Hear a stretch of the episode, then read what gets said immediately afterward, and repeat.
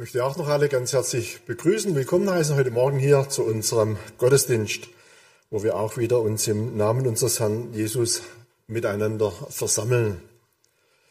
Wir betrachten ja zurzeit in unserer Predigtreihe biblische Personen und immer wieder, wenn mir in der Bibel der Jünger Thomas begegnet, da stelle ich dann immer wieder fest, dass ihn mit mir etwas mehr verbindet als nur unser Name. Und was lag da für mich dann heute näher, als tatsächlich mit euch mal diesen Thomas, das Leben des Thomas zu betrachten? Thomas war ja einer von den zwölf Jüngern von Jesus. Und wenn man heute über der Thomas ins Gespräch kommt, was fällt einem da sofort ein? Thomas, der Zweifler. Also irgendwie scheint der Name untrennbar verbunden zu sein mit Zweifeln. Dieser Zusatz der Zweifler, das bezieht sich auf den Text aus Johannes 20, dort in den Versen 24 bis 31, wo diese Begebenheit beschrieben wird, wo der Zweifel vom Thomas zum Ausdruck kommt. Und diesen Abschnitt möchte ich heute Morgen gerne mit euch lesen. Also Johannes 20, die Verse 24 bis 31.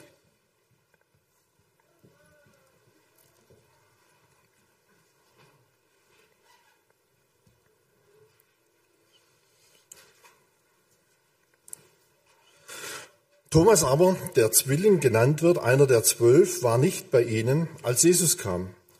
Da sagten die anderen Jünger zu ihm, wir haben den Herrn gesehen. Er aber sprach zu ihnen, wenn ich ihn nicht, wenn ich nicht in seinen Händen die Nägelmale sehe und meine Finger in die Nägelmale lege und meine Hand in seine Seite lege, kann ich's nicht glauben. Und nach acht Tagen waren seine Jünger abermal, abermals drinnen versammelt und Thomas war bei ihnen. Kommt Jesus, als die Türen verschlossen waren und tritt mitten unter sie und spricht, Friede sei mit euch. Danach spricht er zu Thomas, Reiche deine Finger her und siehe meine Hände und reiche deine Hand her und lege sie in meine Seite und sei nicht ungläubig, sondern gläubig. Thomas antwortete und sprach zu ihm, mein Herr und mein Gott. Spricht Jesus zu ihm, weil du mich gesehen hast, Thomas, darum glaubst du. Selig sind, die nicht sehen und doch glauben. Wenn wir heute mal diese Person Thomas miteinander betrachten, da wäre es zu kurz gesprungen, ihn nur auf sein Zweifeln zu reduzieren. Denn wenn wir mal ein wenig in den Evangelien forschen, den vier Evangelien, da sehen wir, Thomas war eben nicht nur ein Zweifler. Er war mehr als ein Zweifler. Wir sehen das in verschiedensten Begebenheiten. Gleich zu Anfang, er war auch ein Erwählter von Jesus, ein Berufener von Jesus. Jesus hat ihn auch in seine, Nachfolge, in seine Nachfolge gerufen. Wir sehen dann auch, er neigte auch zu einem gewissen pessimistischen Denken. Und doch sehen wir dann weiter, er war ein ehrlicher Mensch. Er sagte, was ihn beschäftigte. Natürlich war er auch der Zweifler, aber er war auch einer, der Jesus die Treue hielt. Die außerbiblische Literatur berichtet nämlich, dass Thomas nach, seinem, nach, nach dem Tod von Jesus und seiner Auferstehung unterwegs war als Evangelist und durch Länder zog bis hin nach Indien. Er hielt seinem Herrn die Treue dort, ja, bis zum Märtyrertod. Und wenn wir heute mal diese Person vom Thomas etwas näher miteinander betrachten, dann wollen wir auch immer wieder die Frage stellen, was hat es uns zu sagen? Was können wir von Thomas lernen? Beginnen wir mal mit dem ersten Thomas, ein Erwählter und Berufener von Jesus. In Matthäus 10, da kann man nachlesen, wie Jesus seine Jünger ausgerüstet und ausgestattet hat, ja, dass sie Geist austreiben konnten, Kranke heilen konnten, von Gebrechen frei machen konnten. Danach hat er seine Jünger ausgesandt, zu predigen, zu heilen, alles, was ihnen sozusagen über den Weg läuft, gesund zu machen. Und einer eben von diesen Zwölfen, die da dann unterwegs waren, das Evangelium weiterzugeben und zu heilen, war auch ein Thomas.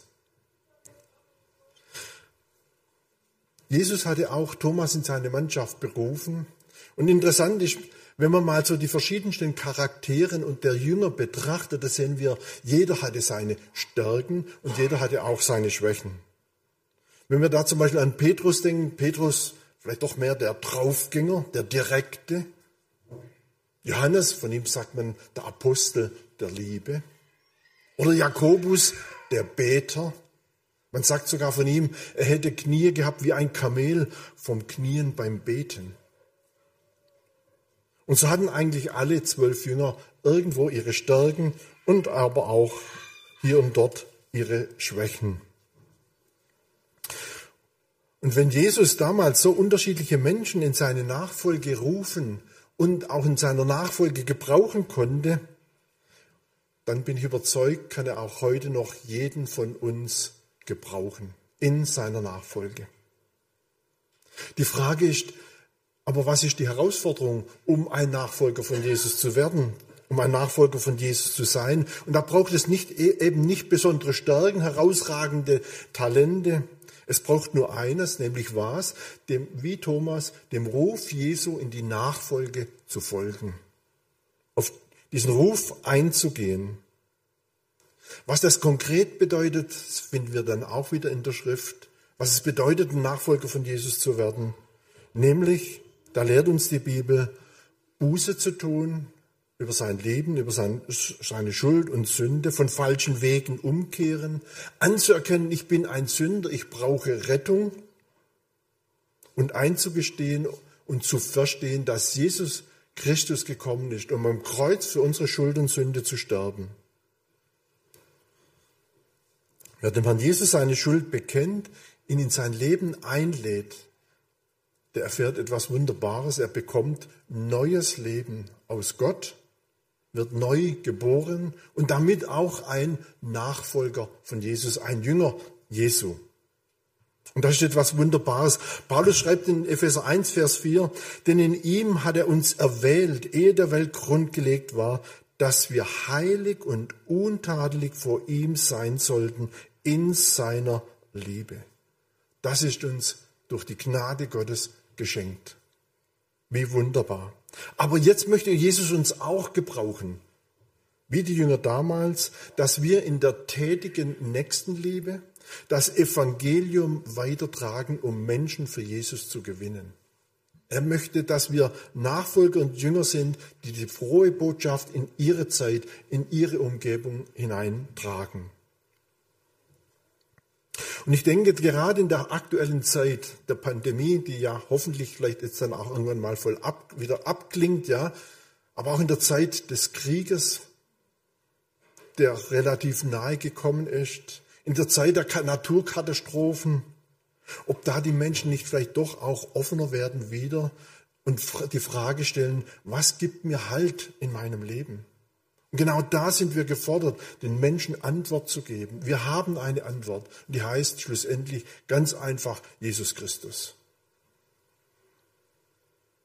Kommen wir zur nächsten Eigenschaft des Jüngers Thomas. Ich habe es eingangs ja schon gesagt, er neigte vielleicht auch etwas zum gewissen Pessimismus. In Johannes 11, da wird uns die Begebenheit der Auferstehung von Lazarus berichtet. Lazarus war schwer erkrankt. Maria und Martha, die Schwestern von Lazarus, sandten Boten zu Jesus und sagten, er solle kommen, wahrscheinlich in der Hoffnung, dass Jesus den Lazarus heilt. Er hat ja jeden, man liest immer wieder in den Evangelien, wie Jesus alle heilte, die zu ihm kamen. Und sie hatten das Vertrauen, wenn Jesus kommt, dann wird dem Bruder Lazarus geholfen.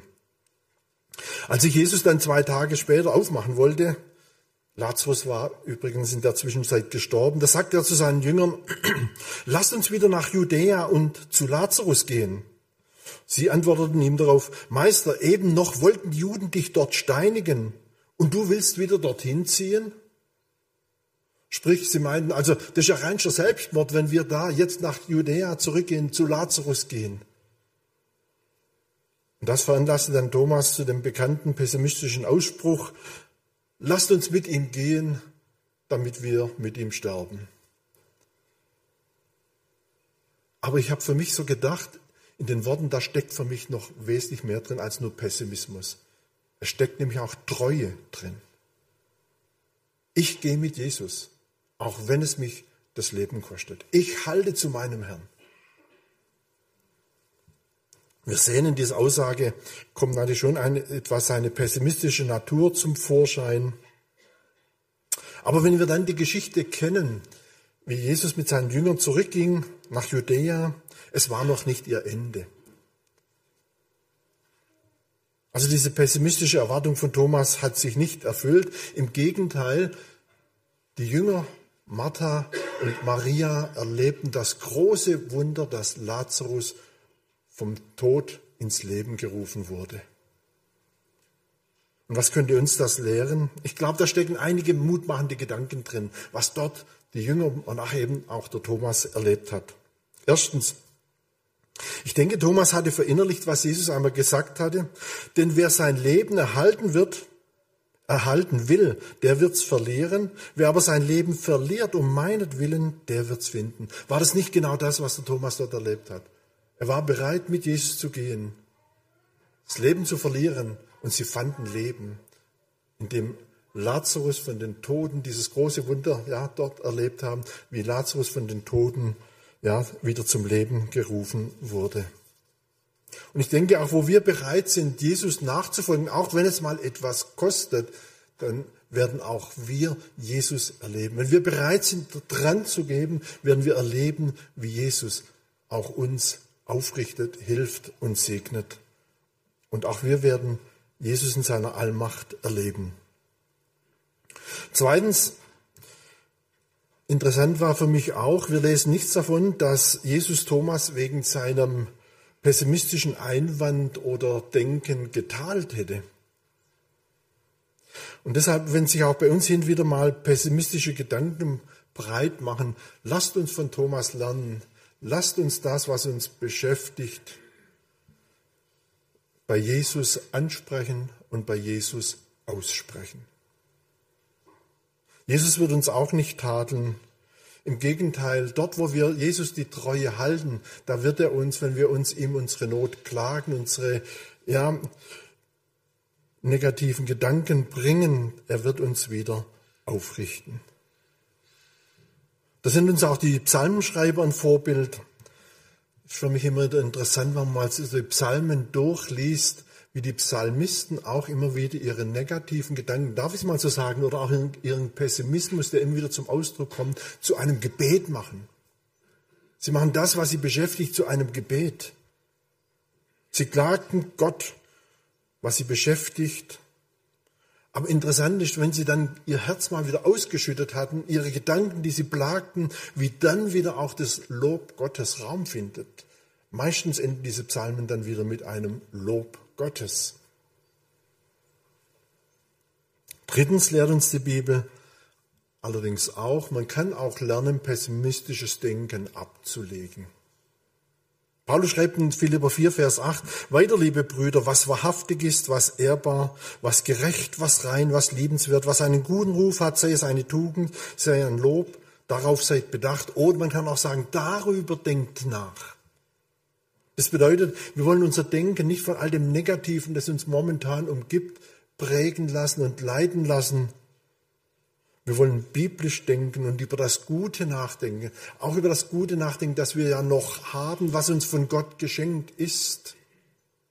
Unsere Freude am Herrn immer wieder neu entdecken und auch zum Ausdruck bringen. Wir dürfen uns am Herrn freuen, auch in schwierigen Zeiten. Wir dürfen auch in notvollen Zeiten, Situationen und Zeiten darüber nachdenken, was ist trotz der Not noch gut? Was ist trotz der Not noch ehrbar, so wie es hier in Philipper 4, Vers 8 heißt? Was ist trotz der Not noch liebenswert? Das ist dann biblisches Denken. Und so kann man auch, ja, pessimistischem Denken begegnen. Übrigens habe ich genau auch in dem Punkt so eine erste Ähnlichkeit zwischen mir und meinem Namensbruder Thomas, dem Jünger, entdeckt. Auch ich neige mich manches Mal so ein bisschen zum pessimistischen Denken. Als ich vor einigen Jahren mal durch eine längere Notzeit ging und da ich tatsächlich in so eine gewisse Erschöpfungsdepression hineingerutscht bin, ja, und mich dann so ähnliche pessimistische Gedanken wie mit Thomas da geleitet haben, da schenkte der Herr mir einen Bibelvers, einen Mutmachvers. Psalm 34, Vers 7. Als einer im Elend rief, hörte der Herr und half ihm aus allen seinen Nöten. Das war für mich in dieser Zeit wirklich wie so ein Licht am Ende des Tunnels. Dabei wurde mir aber auch klar, ja, es hatte sich noch nichts verändert. Es brauchte jetzt ein ganzes Festhalten an diesem Bibelvers. Und wisst ihr, die Gefühle machen da oft noch gar nicht mit, wenn man so einen Bibelvers bekommt. Da braucht es ein Festhalten an diesem Vers. Herr Jesus, du hast mir in deinem Wort gesagt, du hilfst mir heraus aus allen meinen Nöten. Und der Herr, er half mir wieder heraus. Und dafür möchte ich ihm dankbar sein und ihn loben. Weiter. Thomas war auch durch und durch eine ehrliche und aufrichtige Person. In Johannes 14 sagte Jesus seinen Jüngern, dass im Himmel für sie schon Wohnungen bereitet sind. Und dann erklärt er ihnen weiter, und wenn ich hingehe, euch die Städte zu bereiten, will ich wiederkommen und euch zu mir nehmen, damit ihr seid, wo ich bin. Und wo ich hingehe, den Weg wisst ihr. Daraufhin meinte dann der Thomas, Herr, wir wissen nicht, wohin du gehst. Wie können wir den Weg wissen? Also die anderen Jünger haben, haben vielleicht sogar das Gleiche gedacht, aber wahrscheinlich nicht getraut, ihre Unwissenheit ja, äh, zuzugeben. Da hätten sie ja vielleicht ihr Gesicht verloren, als Jünger Jesu zu sagen, ich weiß nicht, was du meinst. Aber Thomas war da anders. Er war einfach ehrlich und er sagte, was ihn beschäftigt. Und da zeigt uns der Thomas auch, wir dürfen all unser Nichtwissen und unsere Fragen vor dem Herrn immer wieder auch offen aussprechen. Ich habe den Eindruck, dass wir uns manches Mal nicht wirklich trauen, dem Herrn unsere Fragen zu sagen. Aber Thomas macht es hier eben auch wieder wie die Psalmisten. Ich lese eben gerade mal die Psalmen wieder durch, ja, so jeden Morgen im Psalm, das ist wirklich etwas Wunderbares, einen Psalm zu lesen zum Beginn des Tages. Und erstaunlich immer wieder, wie die Psalmisten ihr Herz einfach Gott öffneten. Wie sie ehrlich und offen auch ihre Fragen aussprachen, ihre Unwissenheit Gott kundtaten. Ich möchte euch mal eine Kostprobe weitergeben. Da erlaubt sich zum Beispiel der Schreiber im Psalm 10, Vers 1 doch tatsächlich den Herrn zu fragen, Herr, warum stehst du so ferne und verbirgst dich zur Zeit der Not? Frage, haben wir so schon mal gebetet? Es ist ein biblisches Gebet. Herr, warum stehst du so ferne? Verbirgst dich zur Zeit der Not? Und dann schiebt in Vers 2 gleich noch eine Klage nach, weil der gottlose Übermut treibt, müssen die Elenden leiden, fast schon anklagend. Und dann traut er sich in Vers 12 auch noch dreist zu bitten, steh auf, Herr, Gott, erhebe deine Hand, vergiss den Elenden nicht. Frage nochmal, haben wir schon so gebetet? Und so staune ich bei fast jedem Psalm, wie offen und ehrlich die Psalmisten immer wieder ihr Herz vor Gott öffneten, was sie beschäftigt, ihre Fragen, das, was sie nicht verstehen. Aber wichtig ist dabei, was in den Psalmen auch immer wieder und wirklich immer wieder zum Ausdruck kommt, ist, trotzdem begegnen die Schreiber Gott in Ehrfurcht. Ihr Fragen geschieht in Ehrfurcht vor Gott in Demut und in Anbetung. Und deshalb auch der Psalm 10 endet dann, der Herr ist König immer und ewig. Das Verlangen der Elenden hörst du, Herr. Du machst ihr Herz gewiss, dein Ohr merkt auf. Auch wieder dieser positive Schluss in diesem Psalm, wo wieder die Zuversicht in seinem Herz sich breit machen konnte. Gott hört, Gott hilft. Und da möchte uns Thomas und auch die Psalmisten heute darauf hinweisen, eben wir brauchen unsere Fragen, unsere Unwissenheit oder auch mal Klagen nicht vor ihm verbergen. Wir dürfen ihm alles sagen. Aber wir wollen es ebenso wie die Psalmisten in Ehrfurcht tun. in Demut und in Anbetung. Und dabei immer wieder bewusst machen, Gott ist der ewige und allmächtige Gott. Und wir können vor ihm nur stehen und unser Herz vor ihm nur öffnen, weil Jesus Christus kam und den Weg zum Vaterherzen wieder geöffnet hat. Natürlich war Thomas auch der Zweifler, wie wir ja im Abschnitt von Johannes 20 gelesen haben. Jemand hat mal gesagt, Zweifeln sei der kleine Bruder, oder Zweifel sei der kleine Bruder des Glaubens. Und ich denke, Zweifel ist ja bei uns doch in der Regel negativ belegt. Aber auch in dieser Begebenheit in Johannes 20 macht Thomas keine Mördergrube aus seinem Herzen. Frei heraus sagt er in Vers 25, wenn ich nicht in seinen Händen die Nägelmale sehe und meine Finger in seine Nägelmale lege und meine Hand in seine Seite lege, kann ich es nicht glauben. Und was hatten seine Zweifel zur Folge, als ihm Jesus acht Tage später begegnet ist? Hat er sich einen Tadel von Jesus eingefangen? Hat ihn Jesus in seinem Zweifel gemaßregelt? Nein, wenn wir dort lesen, da sehen wir, wie Jesus zu seinen Jüngern kam mit der Aussage, Friede sei mit euch. Und dann wendet er sich gleich Thomas zu und sagt ihm, reiche deine Finger her und sieh meine Hände und reiche deine Hand her und lege sie in meine Seite und sei nicht ungläubig, sondern sei gläubig. Für mich strahlt dieser Vers wirklich Liebe und Verständnis für den Thomas aus. Kein Verurteilen. Jesus nimmt Thomas alle seine Zweifel und er gewährt ihm auch noch das, was er erbete, was er wollte. Nämlich, wenn ich nicht, wenn ich nicht in seinen Händen die Nägelmale sehe und meine Finger in die Nägelmale lege und meine Hand in seine Seite lege, kann ich es nicht glauben. Und Jesus erlaubte es ihm. Jesus hatte die Zweifel von Thomas, die es war ja acht Tage vorher, die Thomas dort geäußert hat, wo Jesus gar nicht anwesend war. Jesus wusste aber, dass Thomas zweifelt. Er kannte es ganz genau seinen Zweifel. Er wusste genau, was er dort gesagt hatte. Und wisst ihr, das ist für mich auch wieder etwas Tröstliches. Der Jesus kennt oft schon unsere Herzensgedanken, bevor wir sie vielleicht zu einem Gebet gemacht haben. Beim Apostelkonzil in Apostelgeschichte 15, da bekennt Petrus, Gott ist es, der die Herzen kennt. Nachdem Jesus Thomas dann gewährt hat, seine Hände in seine Wunden legen zu dürfen, da schiebt Jesus dann doch noch nach, Thomas, sei nicht ungläubig, sondern sei gläubig. Jesus korrigiert Thomas weil er möchte, dass Thomas lernt, seine Zweifel abzulegen und im Glauben zu wachsen. Und so mahnt uns auch Jesus, will er sich auch bei uns mal Zweifel breit machen. Sagt er auch uns, sei nicht ungläubig, sondern sei gläubig. Glauben heißt nach Hebräer 11, Vers 1, Glaube aber ist ein Festhalten in dem, was man erhofft, überzeugt sein von Dingen, die man nicht sieht. Und das wollte Jesus dem Thomas mit auf den Weg geben.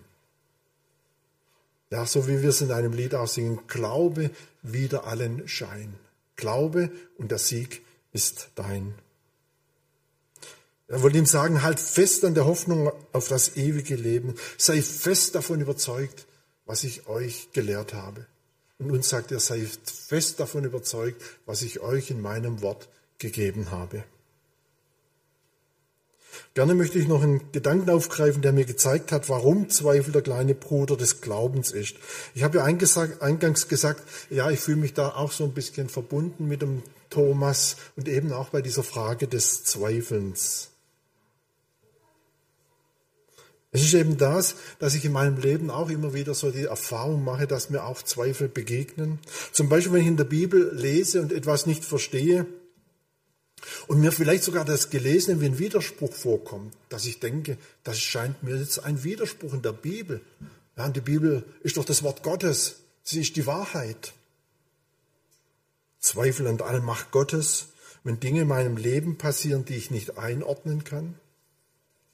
Zweifel an Gottes Liebe, wenn sich eine Not auftut. Aber wisst ihr, warum da der kleine Bruder des Glaubens spricht, der Zweifel mir da immer wieder eine Hilfe ist, wenn sich solche Zweifel einschleichen wollen? Weil mich diese Zweifel immer wieder dazu treiben, mich noch intensiver mit der Bibel zu beschäftigen, noch intensiver in der Bibel zu forschen, um Antwort auf meine Zweifel und meine Fragen zu bekommen. Und das führt mich dann immer tiefer ins Wort Gottes hinein. Auch da ein kleines Beispiel. Da lese ich in meiner morgendlichen Andacht im Evangelium von Matthäus eine Aussage Jesu, die mir im ersten Moment als ein Widerspruch erscheint. Das, das, Im ersten Moment kommt so der Gedanke, Jesus, da widersprichst du dir. Und der Zweifel, der lässt mir dann keine Ruhe, bis ich in der, in der Bibel geforscht habe, vielleicht auch mal ein gutes Bibelkommentar mal dazu gelesen habe, bis sich dieser scheinbare Widerspruch auflöst. Und der Herr mir wieder, ja, ein noch größer und vollkommener erscheint. Es ist manchmal dann wie, wenn im Puzzle so das letzte Teil eingefügt wird und das Bild dann wieder komplett ist und stimmt. Und wisst ihr, hätte ich diese Fragen nicht gestellt, wäre mir manche biblische Wahrheit bis heute verborgen geblieben. Und deshalb denke ich, ja, ist dieser Zweifel manchmal tatsächlich der kleine Bruder, der dem Glauben zurechthilft. Auch der Jünger Thomas hätte wohl nicht die wunderbaren Worte Jesu hören können. Reiche deine Finger her und sieh meine Hände und reiche deine Hand her und lege sie in meine Seite und sei nicht ungläubig, sondern sei gläubig. Und was hat es bei Thomas zur Folge? Diese Aussage, mein Herr und mein Gott. Wie wunderbar. Ein wunderbares Bekenntnis.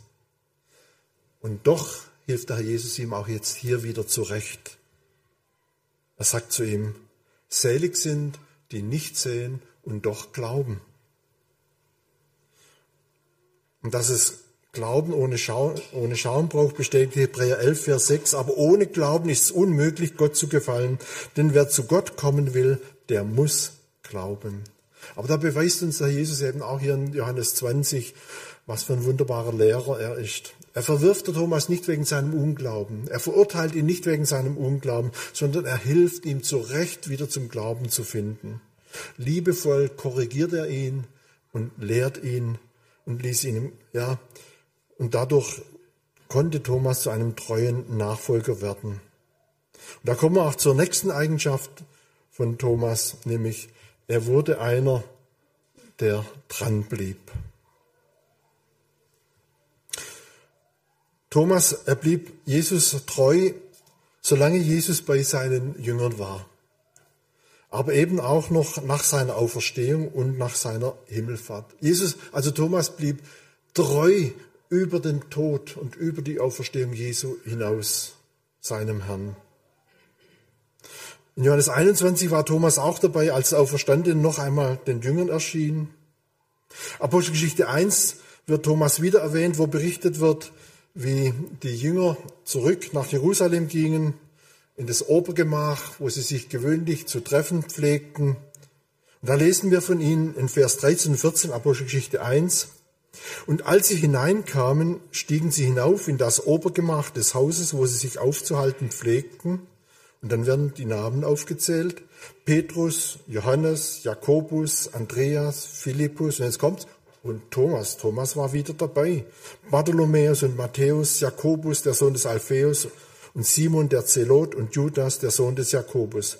Diese alle waren stets beieinander, einmütig im Gebet, samt den Frauen und Maria, der Mutter Jesu und seinen Brüdern. Der Jünger Thomas ist uns auch hier wieder ein Vorbild. Er hatte Jesus erlebt und er hielt seinem Herrn die Treue. Er war dabei, ich möchte es mal so sagen, als sich diese kleine, vielleicht erste Gemeinde, kann man es fast schon bezeichnen, sich dort traf in diesem Obergemach, um zusammen zu beten. Er war dabei, ja, bei dieser Gebetsstunde. Er war nachher auch dabei, als die Jünger sich am Pfingsten wieder getroffen hatten und das Pfingstwunder erlebten. Und das möchte uns etwas lehren. Und das wollen wir heute auch mitnehmen. Nämlich, echter Glaube hat Treue zu Jesus zur Folge. Echter Glaube hat auch Treue zur Gemeinschaft mit den Gläubigen zur Folge. Und es lehrt uns, wenn wir treu die Gemeinschaft mit Gläubigen pflegen, dort wo wir dabei sind, wenn die Gemeinde sich trifft, um das Wort Gottes zu hören, um miteinander zu beten, dann werden wir auch Gott erleben. Wenn wir treu zusammenkommen, wird bei Jesus in unserer Mitte sein. Er wird gegenwärtig sein. Er wird der Redende, er wird der Segnende sein. Wenn wir treu zusammenkommen, das Wort Gottes zu betrachten, wird er uns durch seinen Geist unterweisen. Er wird uns durch seinen Geist vielleicht auch mal korrigieren, zurechtbringen. Er wird uns vielleicht wieder neu ermutigen, wieder neu stärken und wieder ausrüsten. Und wenn wir treu zusammenkommen, um zu beten, da werden wir erfahren, wie der Herr helfend eingreift. Die Zeit ist zu kurz. Ich könnte manches Beispiel erzählen, wie Gott schon gerade auch aufs Gemeindegebet hin wunderbar eingegriffen und geholfen hat. Dort, wo man wirklich zusammengekommen ist, um die Not vor Gott auszubreiten. Und darüber hinaus hatte Thomas auch den Auftrag aus Matthäus 28 nicht vergessen. Darum geht hin und mache zu Jüngern alle Völker. Taufet sie auf den Namen des Vaters und des Sohnes und des Heiligen Geistes und lehret sie halten alles, was ich euch befohlen habe. Und siehe, ich bin bei euch alle Tage bis an der Weltende. Thomas hatte dieses Wort verinnerlicht. Und dabei hat er aber auch erfahren, was Jesus dort noch beim Missionsbefehl gesagt hat, nämlich, mir ist gegeben alle Gewalt im Himmel und auf Erden. Und diese Gewalt, diese Macht, die Jesus gegeben war, die durfte dann Thomas erleben, als er hinging, dem Missionsbefehl nachzukommen. Als er hinging, um diese frohe Botschaft in Länder zu den Heiden zu tragen, wie ich eingangs schon von ihm gesagt habe, diese Botschaft bis nach Indien zu tragen. Und diese Macht, sie befähigte ihn, Jesus die Treue zu halten bis zu seinem Märtyrertod. Und dann kam das Schöne, dann durfte er tatsächlich das schauen, was Jesus ihnen damals, dort wo ich vorher auch dieses Beispiel erwähnt habe, gesagt hat gesagt habe, nebenher durfte schauen, damit ihr seid, wo ich bin und wo ich hingehe, gehe, den Weg wisst ihr. Er durfte zu seinem Herrn dann gehen. Heute können wir den Jünger Thomas etwas näher kennenlernen. Wir sahen, wie Gott eben auch einen Zweifler, einen Pessimisten gebrauchen konnte. Wie es ein Mann wurde, der sich auch zurüsten ließ und ausrüsten ließ durch die Kraft und Macht Gottes, um das Evangelium weiterzutragen. So wie es mal der Paulus in 1. Thessalonicher 1, Vers 9 sagt, bekehrt, um zu dienen dem lebendigen Gott. Und wisst ihr, und das darf uns eben auch ermutigen, trotz unserer Schwächen uns dem Herrn ganz hinzugeben und dann zu erleben, wie Gott auch uns ausrüsten möchte, ein Werkzeug zu sein für ihn. Wie er uns ausrüsten möchte, dass auch wir die frohe Botschaft weitertragen, tätig sind in der nächsten Liebe, gerade in die, jetzt in dieser herausfordernden Zeit, um ein Licht und ein Salz zu sein. Denn auch eines wollen wir uns in dieser Zeit immer wieder bewusst machen, Jesus kommt wieder. Und wenn Jesus wiederkommt, dann wollen wir das tun, was Paulus in Epheser 5, Vers 16 sagt, kaufe die Zeit aus, denn es ist böse Zeit. Und ich glaube, dass wir heute in einer bösen Zeit leben, da brauchen wir nicht drüber zu diskutieren. Das haben wir alle zur Kenntnis genommen. Das kriegt man bei den täglichen Nachrichten ja wirklich jeden Tag mit. Aber auch da, wir wollen nicht auf die böse Zeit starren, vor Angst erstarren, sondern wir wollen auf den Herrn sehen und die Zeit auskaufen. Auskaufen, indem wir uns vom Herrn Jesus gebrauchen lassen. Und dabei wollen wir auch nicht aus den Augen verlieren, dass der Jesus nämlich gesagt hat, dass er Wohnungen bereitet hat, auch für uns. Ewige Wohnungen. Da kam mir so der Gedanke, ja, wenn man zu Hause sein eigenes Zuhause hat, dann muss man immer wieder renovieren, renovieren, da muss man wieder was neu streichen und Boden neu verlegen. Auf uns warten Wohnungen, die müssen nicht mehr renoviert werden. Und dort leben wir dann in einer ewigen Gemeinschaft mit dem, der uns erlöst und erkauft hat. In einer ewigen Gemeinschaft mit unserem großen Herrn und Heiland.